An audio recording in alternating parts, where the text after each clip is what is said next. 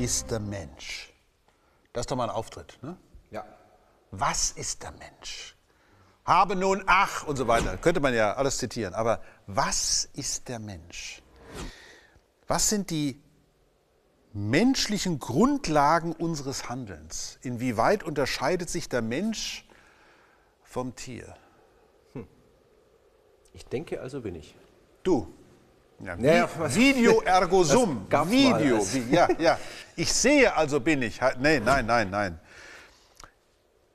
Also es gibt ja kaum ein interessanteres Thema, als sich zu fragen, inwieweit unsere Handlungen, und zwar nicht nur individuell, sondern so als, als Kultur, als Menschheit, von den Bedingungen abhängen, woher wir stammen. Also wir, wir stammen ja ab, wir sind ja Abstammer. Also ist ja klar, das, also Evolution ist ja kein Thema, oder?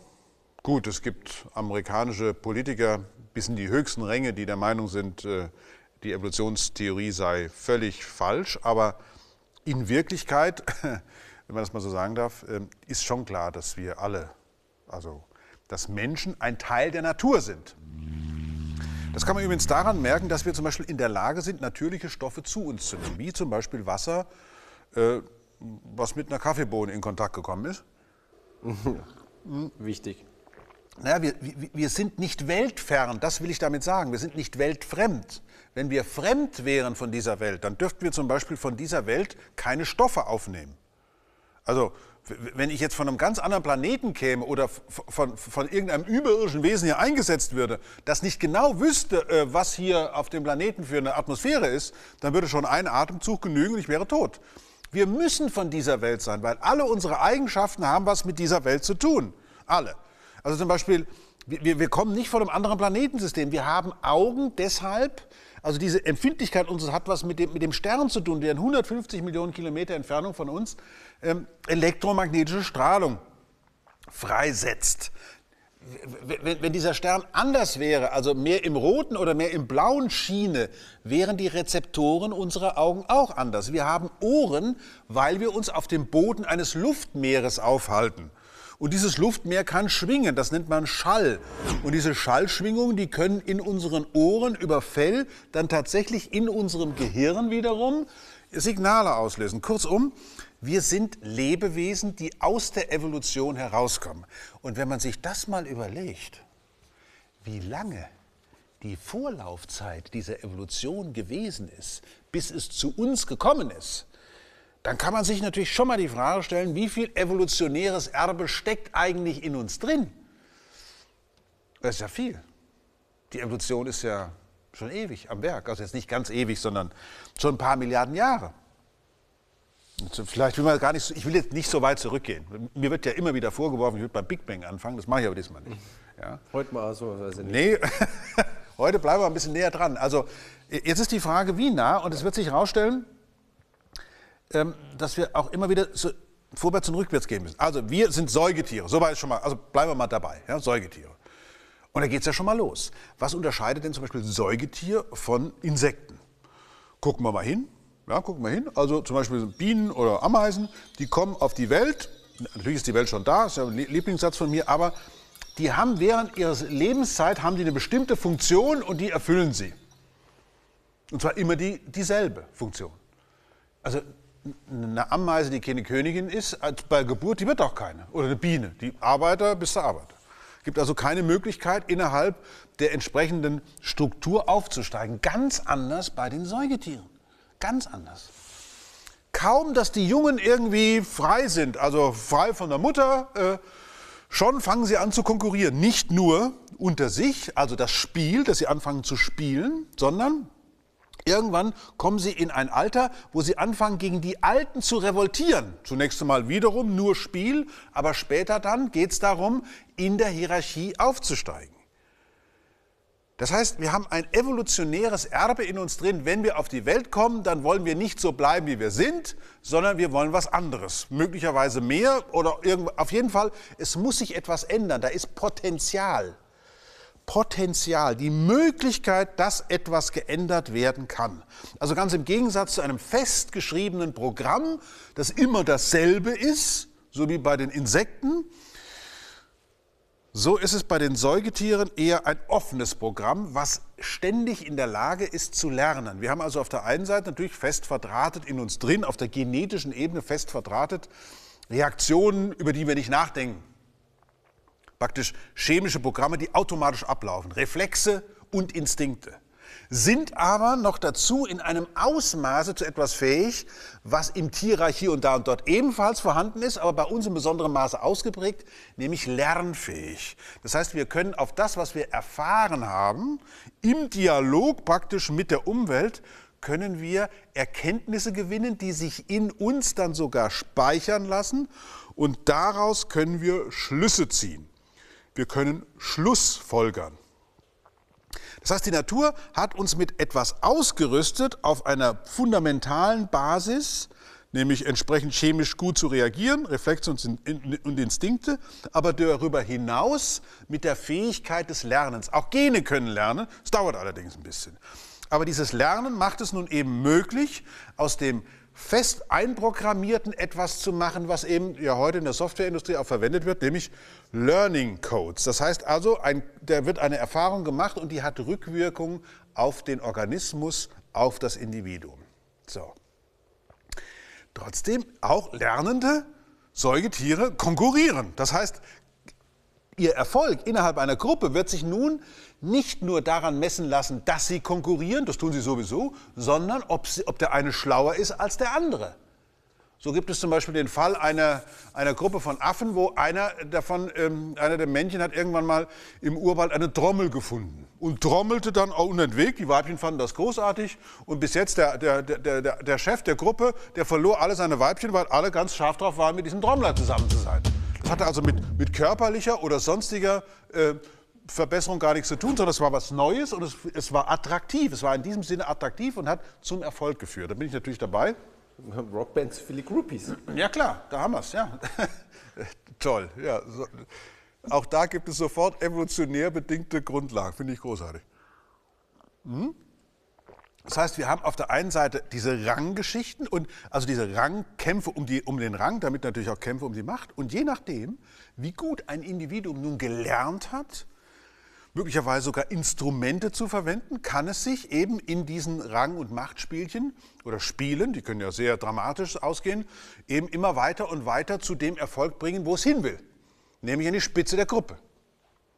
Das heißt, wir müssen uns die Frage stellen, ob schon allein diese beiden Begriffe, Reflex und Instinkte einerseits und Lernen andererseits, schon zu einem Verhaltensmuster führt, über das wir nachdenken müssen. Erstens, wenn wir über uns selber nachdenken, also als Individuum, aber zweitens auch, wenn es um die Menschheit als Ganzes geht, die ja nun mal eine Ansammlung von Säugetieren ist. Was ist das also? Und dann kommt aber eben noch was Drittes hinzu und dann sind wir auch gleich bei der Menschheit angekommen.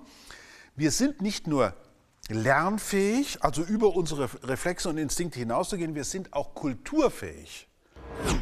Und damit haben wir die Evolution unglaublich beschleunigt.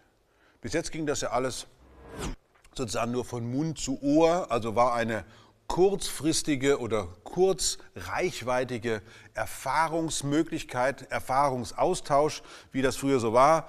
Lehrer, Schüler, Meister, Geselle und so weiter und so weiter. Das wurde weitergetragen von Mund zu Ohr unter vier Augen vielleicht, aber, vielleicht, aber auf jeden Fall kleine Gruppen, die Informationen austauschen. Jetzt durch die Kultur wird es möglich, dass Informationen sich über, über eine ganze Gruppe austauschen lassen. Man erfindet Möglichkeiten, diesen kulturellen Informationsaustausch noch weiter zu beschleunigen, vor allen Dingen speicherfähig zu machen. Also dadurch, dass einer stirbt, vergehen die Informationen nicht, sondern sie bleiben in der Gruppe da. Das wird aufgeschrieben und auf diese Art und Weise kann sich Information vergrößern und vergrößern und vergrößern. Der kulturelle Erfolg einer Gruppe wird immer größer und stärker, je mehr Informationen, je mehr Tradition sie speichern kann und je mehr sie alles das immer weiter und weiter verbessert. Und dann kann man sich natürlich auch schon vorstellen, dass dieses kulturelle, so wie es heute dasteht, mit dieser digitalen, globalen Kultur, das ist das Maximum an Ausbreitung, was eine Kultur überhaupt vollziehen kann indem sie nämlich die größte Wirkungstransportgeschwindigkeit, die es im Universum gibt, nutzt, die Lichtgeschwindigkeit, und das Gesamte über den Planeten verteilt. Damit sind alle Grenzen eigentlich erreicht, die eine globale Kultur überhaupt nur erreichen kann. Der nächste Punkt wären dann andere Planeten, wobei wir sehen können, dass da nicht viel zu holen ist. Aber jetzt einmal zurück zur Sache. Anthropologische Grundlagen unseres Handelns, namentlich auch mit der Umwelt, mit der Mitwelt, wie ich gerne sage, gibt es ja nun mal einen Begriff, der sowohl in der Ökonomie wie auch in der Ökologie einen ganz schlechten Ruf hat, aber offenbar in uns drin einen sehr guten, nämlich Wachstum. Evolutionär muss Wachstum für uns positiv besetzt sein, das ist doch völlig klar. In dem Moment, wo eine Gruppe oder eine Gruppe da ist, die merkt, wenn wir mehr Ressourcen haben, also mehr Land zum Beispiel, entweder zum Bejagen oder zum Anbau, also entweder als Jäger und Sammler oder in der Landwirtschaft. Wenn wir mehr davon haben, dann tut uns das gut. Sollte an einer Stelle mal nichts wachsen, sei es nun Wild oder Getreide, dann holen wir es uns woanders. Sollte da mal die Natur uns äh, mit zu wenig Regen ausrüsten, dann gehen wir woanders. Also je mehr man von was hat, je größer die Optionen sind, umso besser. Machen Sie sich mal Ihre Optionen klar, die Sie Ihnen heute zur Verfügung stehen. Denn dieser Übergang vom Reflex und Instinkt zum Lernen und zur Kultur bringt uns ja etwas, was wir aufgrund all der Entwicklungen, die in den letzten Tausenden von Jahren Menschheitsgeschichten sich abgespielt haben, zu einer Riesenpalette von Möglichkeiten führt und damit zur Entscheidungsfreiheit. Wenn Sie den ganzen Tag um Ihre Existenz kämpfen müssen, weil Sie nicht genug zu essen und zu trinken haben, ist mit der Entscheidungsfreiheit mies. Wenn sie aber kulturell abgesichert sind durch immer größere Gruppen, die immer mehr und mehr Individuen enthalten und immer mehr und mehr Ressourcen verwenden, dann können sie sich immer mehr und mehr anderen Tätigkeiten zuwenden, die mit ihrer unmittelbaren Existenz gar nichts zu tun haben. Sie bekommen eine Entscheidungs- und Willensfreiheit. Und damit natürlich auch eine Verantwortlichkeit. Und das wiederum setzt nun die Evolution in eine ganz andere Richtung als vorher. Wir wissen jetzt, was wir tun. Wir wissen, dass es natürliche Grenzen von Wachstum gibt. Wenn die Ressourcen des Planeten alle ver, äh, verbraucht sind, sind sie weg. Also sollten wir doch viel lieber an Ressourcen rangehen, die sich nicht so schnell verbrauchen. Am besten gar nicht. Auf jeden Fall nicht auf der Zeitskala, die für uns Menschen als Ganzes irgendeine Rolle spielen. Deswegen erneuerbare Energien. Das ist ein evolutionärer Schritt zu erkennen. In 150 Millionen Kilometer Entfernung gibt es eine Maschine, die wird uns noch für Jahrmilliarden mit Energie versorgen, wenn wir sie hier unten nutzen wollen. Also anstatt das Zeug aus dem Boden zu holen, unmittelbarer Gewinn allerdings wir daran denken, wie sich Öl-, Gas- und Kohleindustrie in den letzten 200 Jahren entwickelt haben, unmittelbarer Gewinn. Man hätte auch damals schon auf die Idee kommen können, den Wind zu nutzen und die Sonne. Hat es aber nicht getan, weil der unmittelbare Gewinn zu einem unmittelbaren Rang- und Machtgewinn geführt hat. So kann man sich das erklären.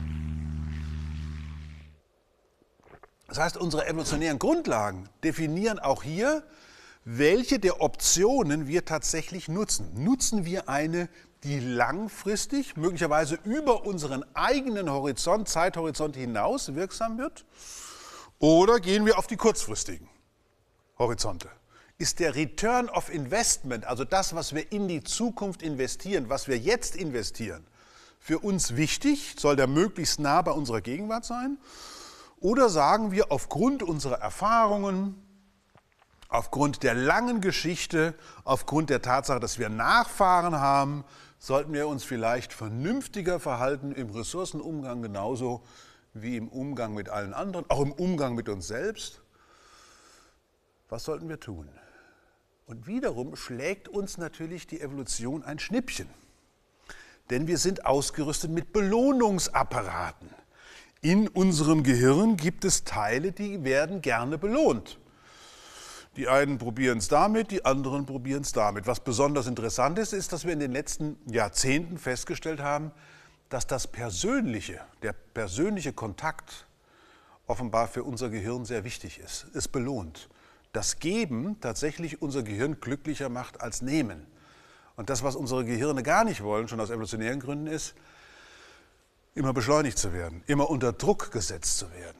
Also in diesem Sinne kann tatsächlich die alte Frage, was ist der Mensch, vielleicht immer wieder neu gestellt werden und vielleicht kommen wir immer näher und näher ran. Denn die Anzahl derjenigen Menschen, deren Vernunft tatsächlich in der Lage ist, sie in ihren Trieben, Machtspielchen und Ränken einigermaßen einzuschränken, die wächst ja doch. Hoffentlich.